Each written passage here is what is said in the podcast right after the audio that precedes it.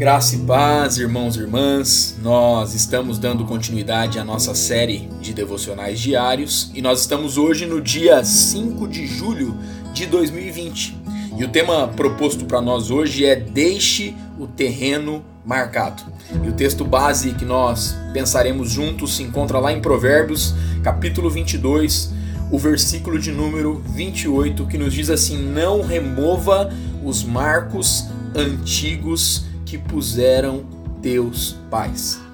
Então, eu creio que lembrar dos tempos antigos é um chamado significativo para todos os povos, em todas as gerações.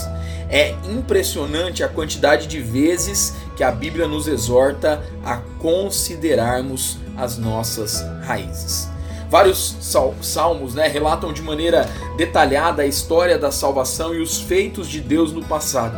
Os profetas insistem em relembrar a história do povo de Israel. E no Novo Testamento, sermões importantes, como o de Pedro, conforme lá em Atos 2, né? E o de Estevão, conforme lá em Atos 7, você pode estar revisando esses textos posteriormente, eles estão profundamente enraizados na história e na narrativa dos atos providenciais de Deus no tempo e no espaço.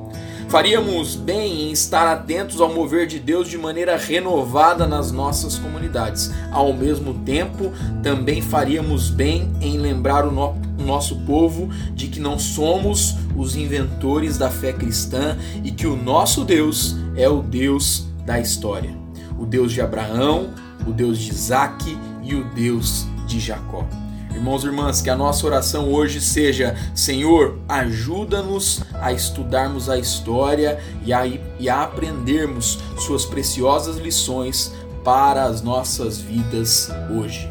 Que Deus abençoe a sua vida, a sua casa, a sua família, em nome de Jesus.